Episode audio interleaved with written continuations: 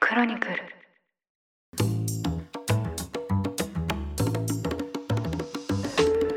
おはようございます1月29日日曜日ニュースコネクトパーソナリティの野村貴文ですこの番組では平日毎朝5分間で世界のメガトレンドがかかるニュースを解説しています日頃からお聞きいただきまして誠にありがとうございますさて今日は日曜版として1週間に配信されたニュースを振り返っていきたいと思います休日のともにリラックスした気持ちでお聞きいただければ嬉しいですそれでは早速お呼びします経営競争基盤共同経営者の塩野誠さんです今週もよろしくお願いしますはい、塩野です。今週もよろしくお願いします。はいよろしくお願いしますよろしくお願いします。一個ですねあの非常にどうでもいい話があるんですけどいやいや、何ですか。はい、 あの先日あのあることを体験してきまして何ですか、その告白。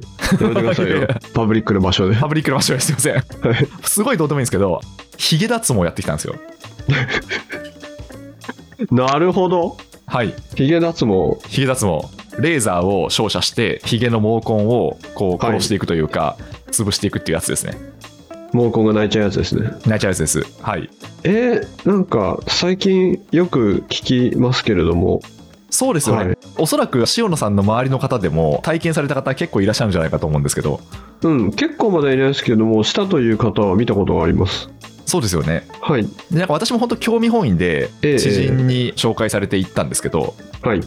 なんかどうもその1回では完全には綺麗にならないみたいで、はい5回か10回ぐらい通う必要があるみたいなあんです結構長いですね。そうなんですよへえ。 1回のレーザーで死ぬのが全体の10%から20%ぐらいみたいであ意外と強めですね。そうそう意外と意外しとぶといん毛で根すさんよは。毛根しぶといんはですよはい、いなるほど。まあ全然やったことなかったんで。まあ、そうでしょうねそうそうそう はい。クリームの麻酔を塗って、はいでそれでちょっとその皮膚をこうぼーっとさせてからえこえうレーザーを照射してもらったんですけど、なるほど。はい、やってみた感想としてはですねはい。尋常じゃないほど痛いですねなるほど。はい。一旦こうクリーム麻酔で、はい。あれなんかちょっとぼーっとしてきたなって毛根が思ってたけど、はい。こう宇宙からの襲来みたいなレーザー光線が。 確かに。そうですね。レーザー光線っていうとなんか SF 感ありますよね。 宇宙からの襲来みたいなやつで、うわ、焼き殺されるみたいになって、でも痛いんですね、本人が。びっくりするが痛かったですね。本当に。そういうことですか。はい。なんか何に近いかっていうなんかその初体験の痛さだったんですけどはいはいはい。なんかイメージまあレーザー光線なんでこうビビビジュワーみたいな感じになるじゃないですかあ、長いんですか短いんですね。時間一は。瞬なんですよあ、一パチッ瞬一瞬。パチッパチッパチはいッパチッっていう風に一はい瞬はいはいはい光がは毛いはい根に向けて照射されていくんですけどはい。昔の不良がやってたタバコの火を押し付ける根性焼きみたいなやつあるじゃない ですかなんかなるほどあ。あれのすごい面積の小さいバージョンみたいなのがなるほこどうな。んかちょっとずつ押し付けられてる感じなんですよあそういうことですね。しかもそれがね、顔ですものね。そう顔です顔ですそしてヒゲですもんね。そうですですですでなんかいろんな部位脱毛ってあるんですけど、ええ特にこのヒゲはやっぱこう痛いみたいででしょそうのね。ヒゲの中でもこの鼻の下とかええ顎の部分っていうのは中でも特に痛いっていう話は聞きましたねだって神経がね、はいそこら辺集中してそうだし、敏感な部分で、はいヒゲ剃って切って死ぬほど痛いですもんね。ですですですカミソリ負けした時も痛いですもんね痛いですもんね。はいえ、それはあの、今、全国100万人のリスナーが聞きたいと思っているはいことをお伺いしますけれども、はい はいなぜヒゲ脱毛されようと思われたんですかあのですね、はい100万人のリスナーさんに向けてそんな大した理由じゃないんですけどええ なんかもう単純に面倒くさくなったんですよ毎朝剃るのがなるほど。なんかヒゲの時間ってはい。まあ数分間かかるじゃないですかはい。でもうその数分間がなんすかねある日突然面倒くさくなってええええあもう嫌だって思ったんですよねああ、面白いですね。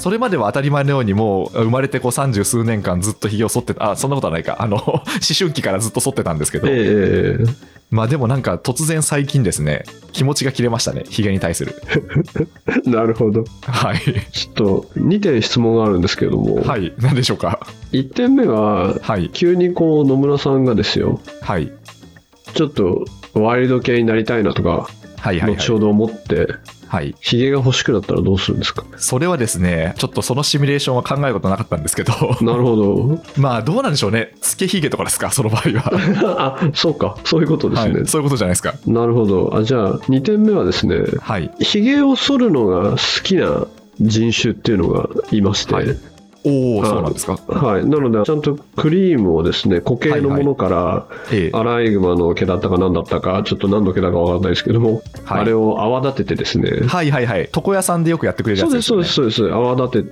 て、ではい泡立てが水分量多いと泡立たないんで、水分量の調整がすごい難しくてですね、はいはい。泡立てて、こう、しっかりとシェイブするみたいなはい。のの時間を楽しむ種族っていうのが世の中にはいまして、なるほど。なんかあれみたいですね。じっくりとコーヒーを引くみたいな、そんな感じですねあ。そうですね、完全にそっちですね、そっちで似てますね、はい似てますね。ちょっとね、英国紳士気取りなんですね。はいはいはいはい。急にそういう風になりたくなっちゃったらないってことですかえっとですね、一応正確に言うと、はい、永久脱毛じゃないんで、あ確かなるほどそうなんですね年単位1年か2年か忘れましたけど、はいなんかその、すごく時間を置くと、やっぱ人間って不思議なもので、ええもう一回蘇ってくるらしいんですよ。さすが人間 はい。なんかあれみたいですね。ナウシカの不快は何度でも蘇るみたいな、あの、そんなような感じなんですよね。オウムいないですけどねそうもいるんですけ ど、はいやっぱ自然の力はすごいなってことで。えええええだからまああれですかね、本当にもう一回ちょっと、万が一ひげを生やしたくなったら、いはいはいまあ年単位でもう一回植林、植林じゃないな、えちょっと食に蘇るのを待って蘇ってことですかねるのを待つとあそういうことなんです、あ永久脱毛ではないんですねそうですね、ただまなるあ、ほそどの5回、10回やると相当綺麗になって、ええええでもそこから先はほぼ手入れをしなくてもよくなるとは聞いてますね。まあ時短感はありますねそうですね、は、はいい。なんでちょっと一旦そこまで、ちょっと痛みに耐えながら行ってみようかなと思いま した。あと何回もあるんですもんねあありましたね、はい。またあの6週間後に控えてますね。なるほどですね根性液根性液が違うものに聞こえる、は い、そうですね。はい。と、はいい、うことですいません。こんな7分も尺使って言う話じゃなかったと思うんですけど、 今日ニュース小話、こんなところから始めていきたいと思います。よろしくお願いします。よろしくお願いしますそれでは1週間のニュースを振り返っていきたいと思います。まず月曜日に取り上げたのは、Google の人員削減、そしてですね、最近話題になっているチャット GPT についてです。えー20日にですね、Google の親会社アルファベットが1万2000人の人員削減を計画していることを発表されました。でですね、まあ、こう、テック業界ではですね、現在人員削減が相次いでいるということもですね、このニュース小話でも取り上げてきました。で、現在ですね、そのテック業界で話題になっているキーワードがありまして、それがチャット GPT ですね。昨年11月に公開されまして、例えば、レポート書いてとか言うとレポートが出てくるみたいな、 そんなような構成の AI でして、実はこのチャット GPT にですね、マイクロソフトが多額の出資を検討していることが報じられています。で、このチャット GPT を脅威に感じているのがまさに当の Google でして、ニューヨークタイムズによりますと、昨年12月にはチャット GPT の出現によって、Google では社内でコードレッド、緊急事態が発動されたとも報じられています。はい。ということで、このテック企業の動向及びこのチャット GPT、これをしのさんはどうご覧になってますでしょうかこれはかなり大きな話なんですけども、はいはい。はい、まずあのビッグテックで起きている、まあ、人員削減ですね。はい。で、ここまで成長せよっていうところと、例えば S&P500 の中で、もうテックセクターだけが、リーマンショック以降、もう何倍にもなっているみたいな、その時価総額としてはい。なっているというところとか、テックセクターが多く入っているナスダックの指数なんかも、まあ、ずっとある意味勝ち続けてきたっていうのがあったと思うんですけども、やっぱりここに来て成長力が、まあ、売上成長が落ち始めているところがあって、例えばメタ、フェイスブックなんかはマイナスに入ってますし、うんそういう状況の中で、まあ、株式市場、マーケットから見た場合、成長できないんだったら、まあ、利益出せっていう方に大きく舵が切られたっていうのは大きいと思いますね。で、よくテックセクターとか GAFA とか GAFAM とか言って、まあ、Google、Amazon、Facebook、今メタですけども、はアッい。プルとか言うと思うんですけども、まあ、どれもこれも本当は全然ビジネスモデルは違うんですよね。うん。ひとまとまりにしてますけど、そうではないってことですね。ひとまとまりにしてますけど違うというところで、で、そこでやっぱり営業利益率とか、まあ、オペレーティングマージンとか見ると、如実にわかるんですけども、結局ソフトウェアとかネット完結みたいなオンラインのものっていうのは、まあ、いくらでも複製できて、一気に何万人何億人が使えるということで、まあ、極めて利益率が高いとはいはい。いうのがありまして、例えばまあもう、普通のものづくり企業からしたら、じゃあ Google が30%弱利益率があるとかって、もうちょっと意味がわからないみたいなうん話なんですけども、逆に Amazon は、まあ、一言で言うと小売りなんで、はい。そういう意味では利益率は10%もいかないですよね、数パーセント。うんそうですね。はい。はい、2、3%なんですよね。みたいな形で、まあ、一個一個実はビジネスモデルが違うというのがあって、あのそこはまあ大事なところで、なので、Google とか Facebook みたいに、まあ、広告が主たるですね、収益源っていうところもあれば、Microsoft みたいに 2B の法人客をいっぱい持ってるっていうところもありますし、Apple に至っては、これ、ハード、プレミアムなハードを持っているで、プレミアム過ぎちゃって、ほぼそのハードちょっとラグジュアリーなんじゃないみたいな。えー、確かに値段どんどん上がってますもんね。上がってますね。もうほとんどね、PC 買うのと変わんないというか、そうですよね。はい。はいあれ、スマホなのにみたいな感じですえよね。ー iPhone がね、14、5万みたいになっちゃってるんで、はいえーみたいな感じで実は違うっていうのを見つつ、成長できないなら利益出せっていう風になってるって感じですよね。うん。そっか、だから利益を出せっていう、まあ市場からもそういうメッセージが出ているので、まあそれで、まあ人員削減って、まあこう利益を出す、まあ一つの手段ですもんね。そうですね。なので、今まで成長のという中で、一番頭いい人たちを集めて、高い報酬で頭いい人たちを集めて、その人たちに素晴らしい環境で仕事をしてもらうと、新しいものが出てくるんじゃないかっていうええことで、前倒しで採用もしていましたし、はい。あと一方で、お客さん側からすると、特に法人客なんかからすると、このコロナのオンライン環境、ワークロームホームみたいのが、まあ結構続くんじゃないかっていうところで、うん IT 投資したじゃないですか。はいはい、そうですね。えーで、それをある意味先食いしちゃったっていうか、ああ、そういうことですね。はい、それをちょっとそういう IT 投資が一段落ついて、で、人々がちょっと街に出始めたっていうのも、まあこういう IT セクターからするともう逆風ですよね。うーん、あ、そういうことですね。だからまあ、は IT 株っていうのが、どんどんここ数年でぐっと上がっていって、まあそれが、まあ調整、はい。上がりすぎなんじゃないのっていうようなこともありますし、まああとそもそもその実業に関して言っても、まあ割とこう数年前倒しで売れてしまって、はいで、まあ今はどちらかというとそのコロナからのリアルの復活っていう感じになっているので、まあそれで IT 業界の業績っていうのが少し悪くなってるってことですかね。そうですね。で、その新しいものが出てくるかもっていうところで、じゃあ Facebook、メタが、はい。もうメタバースに一点掛けだ、みたいな。うーん、そうですよね。多くのリソース、お金を割いたりとかしてたわけですし、まあ、Google に至っては、だいぶもうやめちゃいましたけども、まあ、かなりね、新しいことっていうのを投資していて、広告で稼いだお金を何か新しいテクノロジーにどんどん投資し続けたっていうのがあったんですけども、まあ、一旦人数も絞って利益出さなきゃねって言われちゃったっていうところですね。うーん、そういうことですね。うんじゃあ、まあそんな状況下で出てきたのが、チャット GPT ってことですか。チャット GPT、GPT3。まあ、あの、はい広くは、ジェネラティブ AI、はい。生成系の AI ですね。はいはいはい。これはですね、久々に来た世界を変えるええ。テック技術ですね。うーん。塩野さんの目から見てもそう見えるってことですね。聞きましたね、久しぶりに。うん。うん。例えばだから2010年ぐらいから AI、人工知能の、まあ、ディープラーニングが実装されてって、はい。で、当時はね、何それって話だったところが、まあ10年経ったら、しっかり誰でも知っているものになって、どちらかというともう見えないうちに入ってるみたいな、なったんですけども、久々にそのジェネラティブ AI、いわゆる生成系というところで、例えばミッドジャーニーとかダリーとか、そういうものっていうのは、生成系、すなちゃんの自分で作ってくれるということで、例えばですけども、野村さんがマイクを持って、はい。月に行って踊ってるって書いてっていうと書いてくれるってい う。そうですよ ね。ミッドジャーニーもこのチャット GPT が出てくる数ヶ月前にすごい話題になりましたけど、絵を描いてくれますもんね。絵を描いてくれますね。テキスト入力した絵を描いてくれますね。ははいい。そうですよね。ダリーとか。で、そこの元々の技術っていうのが、非常に高性能な、まあ、言語モデルなんですけども、まあ GPT-3 っていうのが2020年に出てきて、で、それを発表したのが OpenAI っていうところなんですけども、はい。その OpenAI 自体も、ここでまた出てきたよっていうところで、まあ、イーロン・マスク氏が参加している。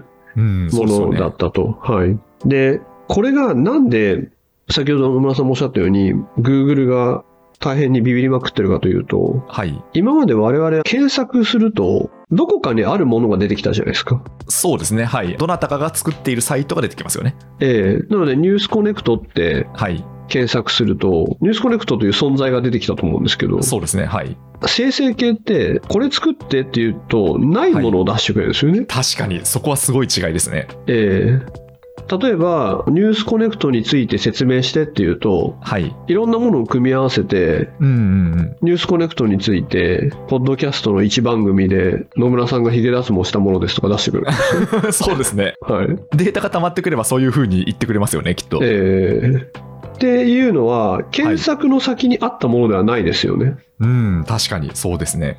で、この20年間ぐらい、検索すると何かを出してくれる。で、その何かっていうものが、こういうのを知りたいなって思ったものに、近ければ近いほど素晴らしいねっていう世界があって、まあ、元を正すと Google のバックリンクみたいな技術ですけども、はい。そこからないものを出してくれるってなった時に Google としては自分の検索が使われなくなっちゃうんじゃないっていううん。初めてそうでのすねチャレンジ。はいはいはい。そっか。だからもう人々の行動として、あるものを探しに行かなくてもいいよっていう風に、もうチャット GPT が答えを作ってくれるからっていう風になっていくわけですか。そういう可能性が初めて出てきて、うんそれって今までいなかった敵じゃないですか、Google はいからすれば。そうですね。はい。でで、例えばマイクロソフトからすれば、これは新しい、もう本当テクノロジーというか、新しい武器を手に入れるところになりますし、ええ例えばですけども、じゃあこう、ポッドキャストの配信の仕方を教えてっていうと、はいい。ろんなものを組み合わせて、1、なんか音声を取るとか、2、なんとかとかって出してくれるって、ないものを教えてくれるじゃないですか。そうですね。はい。そうすると、検索しなくなっちゃいますし、うん。この生成系、ジェネラティブ AI って、例えばじゃあ、チャット GPT に代表されるように、会話もしてくれるとか、はいはいはい。作ってくれるんですよね。うん。作ってくれるっていうのは、新しい段階に入りましたね。そうですね、はい確かに私もいくつかチャット GPT 触ってみたんですけど、はいまずそのこれはですね私の力がまだ及んでいないところだなと思ったんですけどニュースコネクトはですね引っかかんなかったんですよ残念ながらなるほど。はい。はいでまあまあそれはまあちょっとこの後頑張りますって感じなんですけど、はいでその次にポッドキャストの作り方とか伸ばし方みたいな風にしたらはい。まあ確かにそうだなっていう感じの答えが出てきたんですよね、なるほどですね。はい、でただやっぱり具体性があんまりないというか、うんうんうん。まあそうだよねみたいな要はその質の高いテーマを用意してみたいなそんな感じの答えができたんですよねはいはいはい。だから今はまあそうだよねっていうような範囲なのかなっていう印象だったんですけど、まあ、それもおそらく今後どんどんそれこそそのポッドキャストのプロフェッショナルがメッセージを発信してるぐらいの、まあ、具体的でこう人目を引くものっていうのが出てくるんですかね答えとして今出てきてる、今こういうチャット GPT であったり、はいジェネラティブ AI が出てきて、久々にこう、変化を起こすテクノロジーなんで、みんながどう使ったらいいかを研究して、はいはいいろんなやり方を自由研究してると。で、その中で YouTube の会話を書き出しさせて、テキスはトいはいはでい書き出させて、ええそのテキストを GPT-3 っていうか、まあ、そのジェネラティブ AI に入れて、これの要約作ってっていうと要約がピッて出てくるっていう。はいはいはいなので動画の要約を自動でやってくれるみたいな。それはでも結構すごいですよね本当にすごいですね。はい今まで見なきゃいけなかったわけなんでそうですね。で、それを誰か、じゃあ自分の部下とかにやっといてとかはいいうので、いきなりそこで人一人いなくなっちゃったわけですよね。うんそうですねええジュニアメンバーのタスクが1個消えたってことですよねそうですね。で、そうすると、例えばじゃあ、GAFA の営業利益率と時価総額出してって、スプレッドシートに言えば、はい。エクセルに言えば、ピピって出してくれる。うん、そうですよね。っていう使い方がどんどんされていくと思うんですけども、こういう新しい生成系が出てきたので、例えばですよ、はい。ニュースピックスの、はいはい。古巣ニュースピックスの、はい。前職のニュースピックスの。はいプ。ロピッカーっているじゃないですか、コメントはしているの。はいはい。いますね。 あれ AI でよくないですかうわーう わって言っちゃった。でも確かにそうですね。なんそうかあれですよね。このニュースを読んで、解説してみたいなチャット GPT にこう投げると出てくるわけですよね。なんかそれっぽいそメうッセーそうジが。そう。チャット GPT に、このニュースをちょっと辛めに評価してとかね、 はいはいはい。うわーそうですね。このニュースに皮肉を言ってみてとか、はいはいはい。そした確からに、ピッカー欄はい。埋まりません そうですね。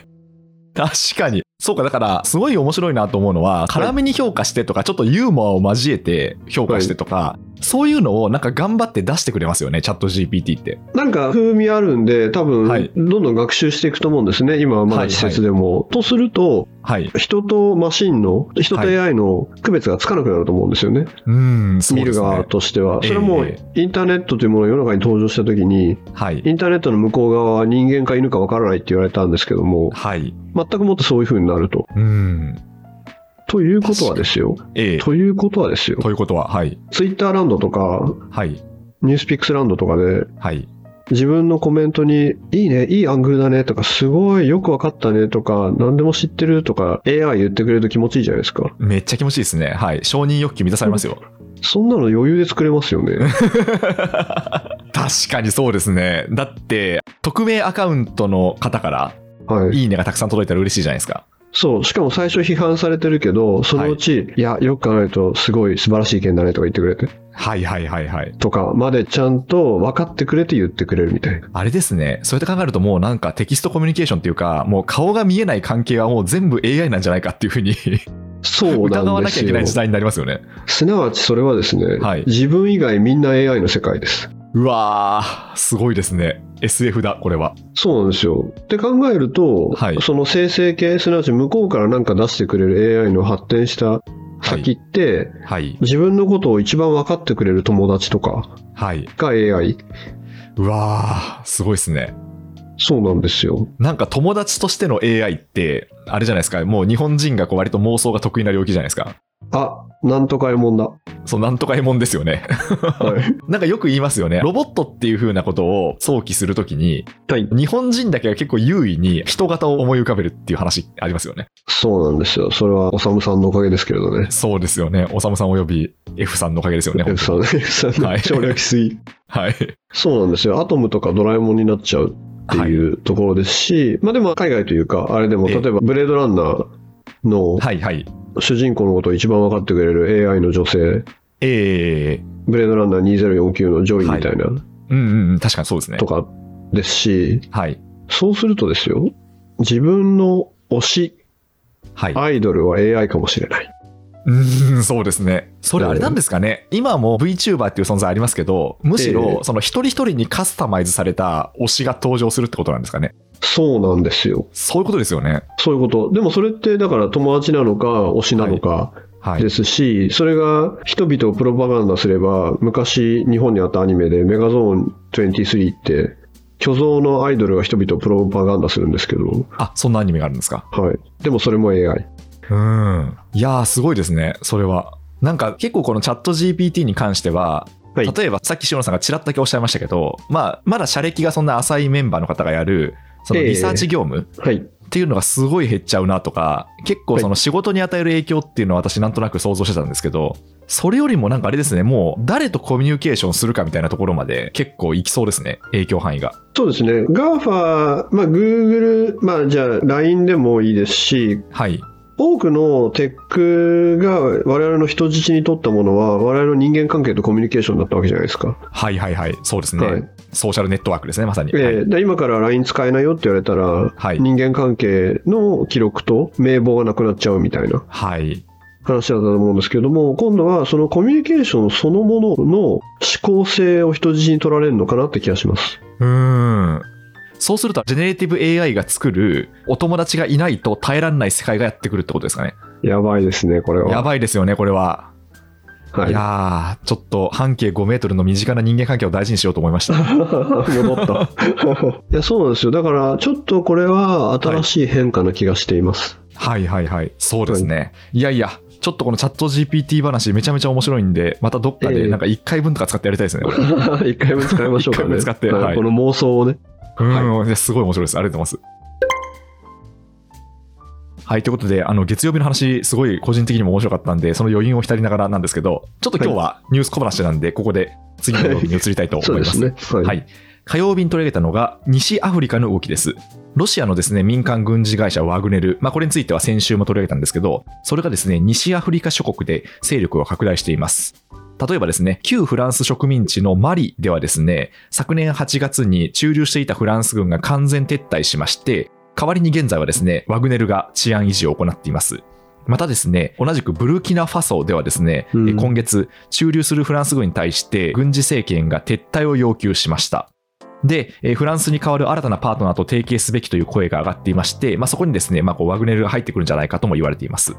まあ、ということでですね、この西アフリカ、もともとはフランスの植民地だったんですけど、現在、こう、新ロシアの動きが起きているということでして、まあ、これについて、シロさん、どうご覧になってますでしょうか。これもまたですね、はい。非常に大事なことが詰まっていまして、はい。やっぱりですね、その国にしっかりとした研究者であったりメディアがいることが、はい。その国のですね、主権であったり、まあ、民主主義であれば民主主義を守るというのの、やっぱり防波堤になるっていうことで、えー例えば日本でもウクライナ・ロシア間におけるどっちがどうだっていういろいろなメッセージがソーシャル上にあると思うんですけどもはい。アジアの小国で例えばウクライナ研究者がいないとかはい。はい。はい。ロシア研究者がほとんどいないみたいな国ってまあ国によってはあるんですよね。うん。そうすると、そこが、例えばじゃあ、ロシア側のプロパガンダとかで、この侵攻は正当なものだってプロパガンダされると、はい。その歴史的背景であったり現状を分析した上である種の正論を言う人がいないとそこに汚染されるんですよ、ちゃんと、ああ、そうですね。うん、だからやっぱり長年何かを研究してきた研究者の蓄積であったりがはい。普段はそれがなんでそんなの研究してんのとか言われてたかもしれないんですけどもそういう知の蓄積がないとやっぱり汚染されるんですねうん。うん、でその最たるものが例えば今回のワグネルのアフリカでの活動とこれ昔から言われてるんですけどもはい。ブルキナファソであったりとか、まあ、隣国のマリであったりってはい。もともとフランス領だったんですけどもものすごくディスインフォメーション虚偽情報のプロパガンダがされた国々でうん例え、ばフランスが駐留してる時は、まあ、ずっと内戦ばっかりやってる非常に、まあ、すごく治安の悪い環境の、まあ、すごい悲しい国なんですけどもはい。フランスがイスラム過激派に武器を配ってるとか、そういうプロパガンダをされちゃってるんですよ。えー、そうなんですね。で、それをまた人を信じちゃってるんですよね。えで、それを助けてくれるのは、もうワグネルだけだとかになっちゃうんですよ。ー、うん。だからそういう情報汚染が、もう人々はもうその治安の悪さとかで、一刻もそこから抜けたいということしか頭にないんで、はい。そこが何らかの意図を持った情報汚染がされると、そっちに行っちゃうんですよね、やっぱり。うん。うん。やっぱりそれっていうのは SNS であるとか、あとはもうちょっとローカルな、例えばテレビメディア、ラジオメディア、まあ、そういったものが使われて、まあ、やっぱりそのまともにそれをスクリーニングする機関がないと、まあ、そういう情報がルフしていってしまうってことですか。そうですね。で、主には、そういう国でもみんなスマホはあるので、はいはいはい。主には本当に日本とか同様に SNS のまあ有名人の発言とかですね。はい。うん。やっぱりそういうところからってことですね。そういったものに汚染されてしまって、で、結局そこでの、もう本当にロシア国旗がはためくみたいな状況になっていくんですよね。はいはいはい。で、こういうことはいわゆるそのグローバルサウスと呼ばれるような途上国で結構起きていて、ええだからその際に使われているのがそのディスインフォメーションと、まあ、実力軍事部隊であるワグネルという、まあ、手段というかですね、うん。そういうツールだったわけですよね。そうなんですね。うんそっか、だから、やっぱりその研究者、メディアがいるっていうこと、つまり、フラットに見た情報っていうのはこうなんだってことを言える人がいる、はい、それっていうのが、まあ、実は当たり前に見えて、すごくやっぱ貴重なことなんですね。ものすごく貴重なことなんですよね。うんで,、うん、でこれをですね今度はロシア側からの立場から見るとはい。本当にこのもともとそのロシアはアフリカに影響力を持とうとやっていたわけですけどもそれはやっぱりはい。西側諸国との圧力であったりとか今思えばもう西側を全然信じていないっていうところとかはい。いろいろあるんですけれどもロシアによるウクライナ侵攻以降としては、まあ、ロシアって、まあ、それこそイランとか武器をくれるとこ以外は、はい。まあ、どんどんやっぱり友達がいなくなっちゃったわけですうよね。ん、そうですね。ええでじゃああのアフリカに勢力を拡大したとしてもじゃあ国連の一票にはなるかもしれないですけれどもそこからじゃあロシアに援助を受けるってことは考えにくいですよねうん、そうですね。みたいな形で実は結構こういうことをやってはいるけれどもじゃあロシア側を実力という意味で援助してくれる国っていうのはもうほとんどなくなっちゃってるわけで、はい。ええそこはですねよくそのロシア側の言説として、例えばじゃあ、ナチスに勝ったであったりとか、うん。ナチス的なるものを非ナチ化するみたいなのがあるんですけども、その時って実はロシアって西側と同盟者なんですよね。まあそうですよね。はい。うん。ナチスを包囲していたわけですもんね。そうです。ソ連からすると、それい、そうはですよね。対ナチスで組む国があったんですけど、今回は実は自分が当たり前ですけど、防衛じゃなくて侵攻しちゃってるんで、はいはいはい。組んでる国がもう西側には当たり前ですけどいないってうんういう。んでそうした中こういう途上国に手を出してうん。はい。いた、いるけれども、まあそこをもってですね、何かサポートをもらえるわけではないっていうのは実は現実ですね。ああ、そういうことですね。はい。だからまあその国連での票っていうことに関してはあるのかもしれないんですけど、ただまあやっぱりその経済的な支援であるとか、はい。まあそういうところは望むのは厳しいですよね。そうですね。例えばじゃあ資源をアフリカに流していいと思うんですけども、流すから、じゃあ逆に半導体をもらえるってことないですよね。そうですね。はい。、はいい。やいや。まあということで、すごくこの西アフリカを取り巻く状況っていうのも、すごく今の国際政治を表しているなと思いました。それでは水曜日です。今、火曜日にですね、この西アフリカのロシアに関する動向を取り上げたんですけど、水曜日に取り上げたのは、このウクライナ侵攻ですね。2月24日の侵攻開始から11ヶ月が経ちました。現在の状況ではですね、ウクライナ側でも市民を中心として犠牲者が増え続けていまして、で、一方でロシアもですね、ここ数ヶ月間で新たに数万人の兵士を前線に送り込んだとされています。で、アメリカ軍の分析によりますと、ロシア側の死傷者は10万人を優に超えるという分析が出ています。はい。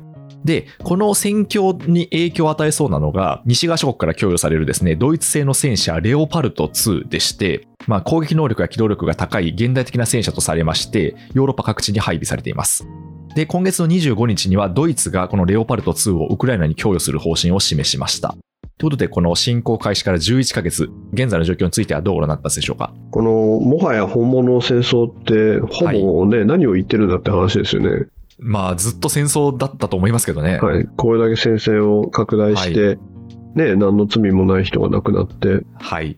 うん、でもう11ヶ月ですよね。そうですね。えーいや、本当に、なんか私思い出すのは、戦争前でまさかこう戦争が起きるとか、多分考えたこともなかった時期のウクライナの映像を見たことがあって、はいはい。で、もう本当に普通のヨーロッパの国で街にお花屋さんがあって、うんお花を買ってる人たちに NHK だったかなんだかがインタビューしてて、はい。戦争なんて全くなかった時期ですよ。うんうんうん。数年前の時期ですかね。そうですね。で、そのね、男の人が、花を買い買おうと思ってですって友達の家に行くから、花を買って行こうと思ってっていう、ただそれだけの映像なんですけども、うん。まあそれがね、今じゃ瓦礫の山になっちゃったわけで。そうですね。はい。うんでそれがまあ11ヶ月続いてるということだと思うんですけども、まあ、ずっとやっぱり核兵器を持った国のエスカレーションっていうのは最大リスクとして、はい。表立ってというか、どこにレッドラインがあるかというのは引いてるわけではないですし、引く必要もないんですけれども、西側としては長距離攻撃ができるものであったりとか、戦車の供与っていうのに、まあ、逡巡してた部分があったと。ただ、このまま西側としてウクライナを負けさせるわけにはいかないということにおいて、特にこう、先ほども話したように、まあ、ドイツ自体は欧州の他の国に戦車であったり武器供与をするっていうのは逆に第二次世界大戦のこのある種のそうですね記憶としてうん。やるべきじゃないやりたくないっていう雰囲気もありながら、まあ、ある種アメリカとドイツ間でのこう雰囲気にほだされてうん。ドイツのレオパルト2を送りますしアメリカはエイブラムス送りますしとはい。いう形になったのかなと思いますね。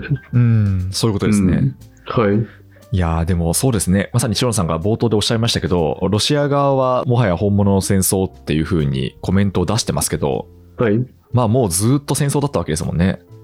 そうですね。うん。で、ちょっと前まで花を買っていた市民の生活っていうのが今はもう破壊されてしまっていて、はい。いやーそうですね。まあでも、これも本当に侵攻が始まった当初に、塩野さんもこうやっぱ数年単位になるんじゃないかってお話をおっしゃってましたけど、はいまあ、やっぱりこう長期化はしてますよね。そうですね。うん。ですし、これは逆にロシア側から、いくつかありますけど、ロシア側から見ると、はい。アフガンをずっと撤退できなかったみたいな話で、例えば、キーウを再攻撃して、じゃあゼレンスキー氏を排除して、何らか傀儡政権を立てるっていう、まあもともとやりたかった行為ができたとしても、はい。これだけ武器供与がされて、で、なおかつ自分たちが負けることこそがひどい目に遭うと思ってるウクライナ市民が体操を占める中、まあずっとずっと紛争地域ですよ。そうですね。うん。もうレジスタンスはそうですね。各地に現れるでしょうし。はい。で、それはもう本当にロシアにとっての地獄なので、そうですね。ええそれは現実ですよね。うん。で、この状況っていうのを日本にいる私たちが誰に、どの国に自分たちは近いのかって考えるのは重要だなって今思いまして、はいはい。例えばじゃあアメリカとかドイツとか、あとは実はあの北欧諸国、まあ、フィンランドとかも武器供与してますし、あと実はすごく小さな国のルクセンブルクとかも小さな国とことに関わらず武器供与を大量にしてますし、うん。だからそこは意思の問題で、ただ武器を持ってそれを供与できる能力があったっていううん。ことですねと。で、またはドイツからもらってるものをドイツの許可を得て渡すみたいな話だと思うんですけども、日本がどこに似てるかっていうと、この中だったらウクライナですよ。ああ、もらっている側ってことですか。そうですね。うん。意味としては、はい。日本はアメリカのようなスーパー超大国ではないですし、はい。ロシアのような軍事大国でもないですし、そうですね。それこそ総動員とかしちゃうようなロシアではないですし、はい。で、地続きの欧州において、まあ、自分のところを守ろうと思って、武器を持って演習を重ねてるような欧州の小国とも違いますし、うん。どちらかというとウクライナですよ。で、あれですよね。周りにそういうこうリスクとなる国々にがいっぱいいるっていうところもウクライナですよね。そうですね。まあ、もともとこのウクライナ紛争自体は、ウクライナの独立がとても嫌なプーチン氏っていうだけなので、はいはいはい。そうですよね。はい、他には特に大義はないので、うん。そう考えると、我々に似てるのはどちらかというとウクライナなので、うん。ウクライナが敗戦国になってしまった場合、どこに自分を重ねるかっていうと、ウクライナですし、日本が同じ目にあった時に、誰か助けてくれるのかなって問いに思いますね。そうですね。いやいや。なんか、それは結構、やっぱりこう客観的に日本がどこに位置しているのかとか、何を持ってんのかっていうのを考えると、突きつけられる現実ですよね、やっぱり。そうですね。何を持ってんのかとか、どういう能力を持ってんどういう能のか力をっ持ってるのか、てはいいうと、はい。何よりそのどこに日本が位置してるのかっていう話ですよね。まあ、それもありますね。たはだいね、どちらかというとね、戦争とかを避けたいと思ってやってきた我々なので、はい、攻められることとかはええ特に想定してなかったんで、まあウクライナですよね。 そうですね。いやいや。それでは木曜日です。木曜日に取り上げたのがですね、南米の動向でして、ブラジルとアルゼンチンが今週にですね、共通通貨の創設に向けて協議を進めていることが明らかになりました。で、狙いとしてはですね、まあ、現在その国際的な決済で使われているアメリカドル、米ドル依存をこれを軽減するということと、あとは両国の貿易の活性化が目的ということで、まあ、ブラジルとアルゼンチンの通貨がすぐに廃止されるわけではないということです。ただですね、この構想、過去にもですね、何度も上がっていては、頓挫しているということで、まあ、専門家は懐疑的な目で見ています。はい。ということで、ユーロみたいなのが難弁できるんですかねいや、これ謎ですね。何なんですか、これ。そうですね、はい。ねえ運用コストとかをこう、下げられるって思ってんですよね、きっとね。そうですね。なんかもともと80年代後半にはガウチョっていう共通通貨の構想が議論されたみたいなんですよね。ええええええはい、でその時ダメでで2019年にもレアルペソっていう構想が持ち上がってでそれもダメだったって話で、まあ運用コストは相当かかりますよねそうですよね。昔あの、ヨーロッパにエキュってありましたけどね、確かね。何ですか駅ってであれ、ユーロの手前にあったやつじゃないですか。あそうなんですか知らなかった、ええはい。あれ、駅じゃなかったっけな。うん。あると思ったんですけど。はいこれ面白いですけど、あれですよね、どっちかというと、中央銀行の発行するデジタル通貨みたいので、はい実際にこう、お札を刷ったりとか、貨幣っていうか、コイン作ったりとかって、すごいコストがかかる。はい技術力も必要な話だと思うんですけども、だからお金を作り出すって結構大変だなと思うんですけども、うんデジタル共通通貨でもいいやとか、なんかそういうのいろいろ考えてるんですかね。ああそうですねうん確かに、まあ、デジタル通貨の場合は、そこまでその発行コストはかからないでしょうし、あの普通の通貨よりは。そうですよね。はいうん。でもちょっと見守りたいですけれどもね、今からやるんだったら、それはデジタル通貨にしますよね。そうですね、うん。各国がね、普通に基軸通貨であってもデジタル化しようとしてるぐらいなんで、そうですね。そういう時代ですよね。はい、ちなみにあれですよ。日本の現金保有率って未だに高いと思うんですけども、はい、諸外国に比べれば。ええええ日本の造幣局ってあるじゃないですか。はい、はい、日本の造幣局って、これまたね、やっぱりっていうぐらい世界トップの能力を持ってるんで、ああ、そうなんですね。はい。日本の造幣局って実は外国の通貨も作ってあげてるんですよ。え、そうなんですか知らなかった。ええ これちょっと面白くないですか面白いですね。ええ。だからあれですよバングラディッシュのお金とか日本の造幣局です、あれ。へえ、知らなかった。そうなんですか。はいまあ、めちゃくちゃな能力を持ってるんで、コインの横っちょのところをはい。もう目にも見えない斜めにギザギザ入れるとかそうですよね。だって、なんか500円玉とかってそうなってますよね。ちょっとその、角度変えると表示されるものが違うみたいな。そうそうそうあとは有名な話ですけどカラーコピーできないっていうはいはいはい。コピーするとなんか出てくるんでしたっけあ出てくるっていうかカラーコピーでは追いつけないレベルの微細化を図ってるとか、あ、はいはい。解像度がすごいみたいな。はいそういうことですね。はいな。ので、ものづくりなのか、 造幣局は、バングラディッシュとかですね、結構何カ国も、あの、一番作ってるのバングラディッシュだと思うんですけども、はい。アラブ首長国連邦との記念コインみたいなやつとか、へえ。日本製です、メイドインジャパン。あ、そうなんですか。し全然知らなかった。で、しかもあれなんですね。割とこう、アジアの国々なんですかね、それは。あ、いろいろだと思うんですけども、でもそれで思いついたのは、はい。 ブラジル、アルゼンチンの共通通貨が、はい構想が発表されたら、ちょっと造幣局がこええれ、ピッチに行ってんじゃないかなって。 うちでやりますよ、みたいな。うちでやりますよって。うん。で、うちだったらもう偽造絶対できないようなやつ作りますんで、みたいなええ感じですかね。まあなんか、いきなりね、キャッシュレスじゃないですけどね。確かに。 キャッシュですよ、まさに。キキャッシュですけど、ャッシュですね。まあ、もし万が一ね、はいキャッ。シュで作られるんだったら、うちにって言って、いいですね。ちょっとここはでい日本の国際的存在感高めたいですね。いきなり ものづくりになってものまづすくけりどの、ね。はい。ものづくり回帰ということで、 デジタル通貨じゃないですけど。確かにはい。時代にえ逆行してますけどね。えはい。そうなんですよ。はい。金曜日はトランプ氏に関連する動向です。えーアメリカのソーシャルメディア大手メタがですね、停止されていたアメリカのトランプ前大統領の Facebook と Instagram のアカウントについて、数週間以内に復活させると発表しました。で、まあ、こう、ツイッターがですね、いち早くトランプ氏は復活したんですけど、このアカウント停止のきっかけになったのは、2021年1月の連邦議会襲撃事件ですね。で、えーこの時にですね、トランプ氏が議事堂で暴力行為に及んだ人々を称賛したため、アカウントが禁止されました。まあただですね、こう、2年間の停止期間を受けて、もはや公共の安全に対するリスクではないと判断されまして、復活ということになりました。はい。ということで、こうトランプ氏とソーシャルメディア、これについてはどうご覧になったんでしょうか。最近トレーディングカードになってましたよね、トランプい氏はや、。そうなんですよ。あの、塩野さんと打ち合わせの時にその話を伺って、そんなんあるんだと思って調べてみたんですけど、本当なってましたね、トレーディングカードに。 なってますよね。はい。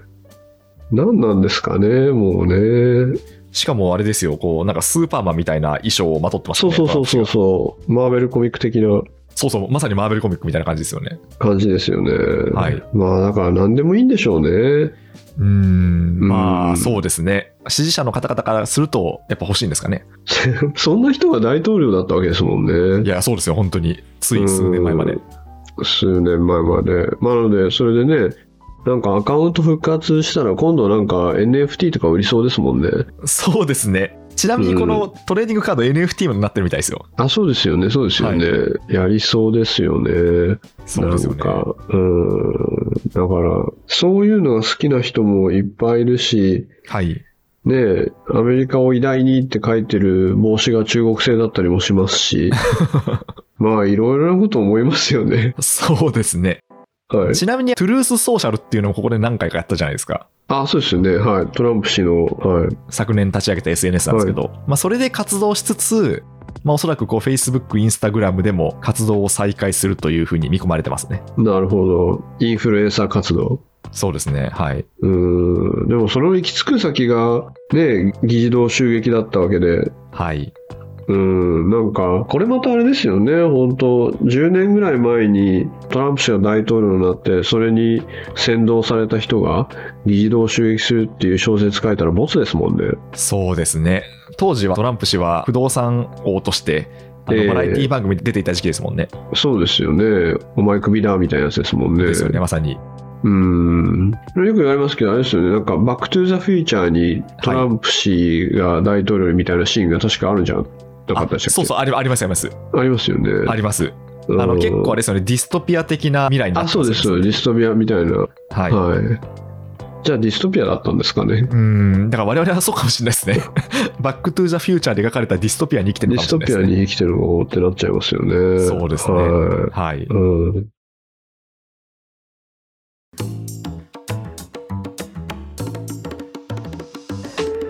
はい、ということで今週1週間振り返ってきました。ちょっと今回もですね、チャット GPT の話が非常に面白くて、長めに展開いただきました。ありがとうございます。そうですね。面白いですよね。久々になんか変わるなっていうか。うん、うん。なんかあの技術が変わる瞬間にやっぱり新しいビジネスが出てきますし、はいあ。とやっぱりググるっていう言葉に代表されるように人々の行動が変わるんですよね、えー、うん、そういうのが久々にあるとしたらジェネラティブ AI かなって感じがしますねうーん、そうですね。いや、でも本当にコミュニケーションが人自身取られるんじゃないかっていう、その指摘は、なるほどなって思いました。友達がそこにいるわけですね。 やばいですねやばいです ね。なかなかやばいですね、それは。ねなかなかやばいですね、ですね。うんはい。でもいい使い道としてはええええ何でも教えてくれる先輩ロボットとかになりますよあその仕事に関する悩みも教えてそくうれでる。すそうです聞いたら怒られるかもっていう時に、はい AI 先輩に聞けばいいってやつになりまああ、それいいですね。すねはい結構ね、車歴が浅い頃って何でもかんでも先輩に聞きたくなっちゃいますもんね。なりますねうんそれも AI 先輩が教えてくれるわけ AI です、ね。先輩があじゃあやっぱ人間いらなくなっちゃいますよこれね確かに、確かになのかわかんないですけど。はい。はいということで、毎週恒例の DJ コーナーを今週もいただいてもいいでしょうか。はいなんか最近ちょっとね新しめのをねはい。ご紹介してきてそうなんですよ。2週続けて。はい2020年代のはい。感じでしたよねなのでちょっと過去に戻ってあ、そうなんですね。はい。 はい、ちょっと過去に戻って、そして、そろそろやる気出す準備をしようかなと思ってるんで、そうですか。1月も終わりますけど。終われるんで、そろそろかなっていうところで、はい。ちょっと皆さん意外かもですけど、ドラゴンアッシュ、あ、ちょっと意外に思いました。意外に、はいドラゴンアッシュのすごい初期のはい。で、日はまた上り繰り返すっていうはいはいはいはい。曲してます知ってます私結構世代ですね、それ。あ、そうですか。でも、は今聞くとかっこいいですよね。うん、ちょっと聞き直してみたくなりました。えーですし、なんかあの、ちょっと頑張って、外出ようって思えるっていうか、 確かに。 ちょっと今日ずっと家出てないから出ようかなみたいなそうですね。確感かに。じですね。はい。で、それが1曲と、はいもう1個もちょっと古めで、でもなんか最近ちょっとご紹介してたやつの曲調で、みんなだから2020年代だと打ち込みでバンドっぽさっていうか、まあ、いろんな音源使って再現してると思うんですけどもバンド形式で結構技巧派っていうか面白いなみたいので、アーティストはクランボンはいはい。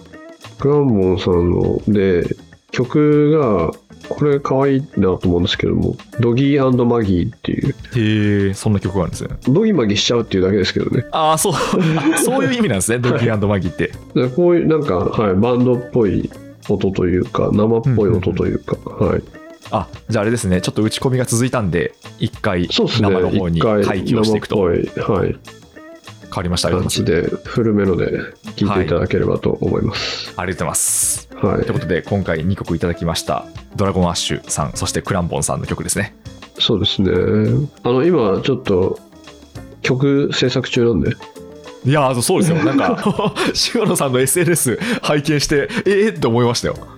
あの曲というかねはい。ミュージックビデオもねいやいやいちや、ちょっとぜひ、まあ、著作権的なところがクリアできたら、ぜひここでも紹介させてください。ゃんとやっぱりここでね、はいここから先は本当に聞きたい人だけは聞いてくださいっていうねもう一個コはいーナー作って、本編話してから、さらに一番最後にくっつけすてきごいますか後の方にら。そうですね。ちょっとホワイトノイズ入った後に全部、全部終わってから、全部終わってから開け終わってから。うん、じゃあ、みんなびっくりしちゃう。びっくりしちゃうそわ。うですね。びっくりしちゃいますね。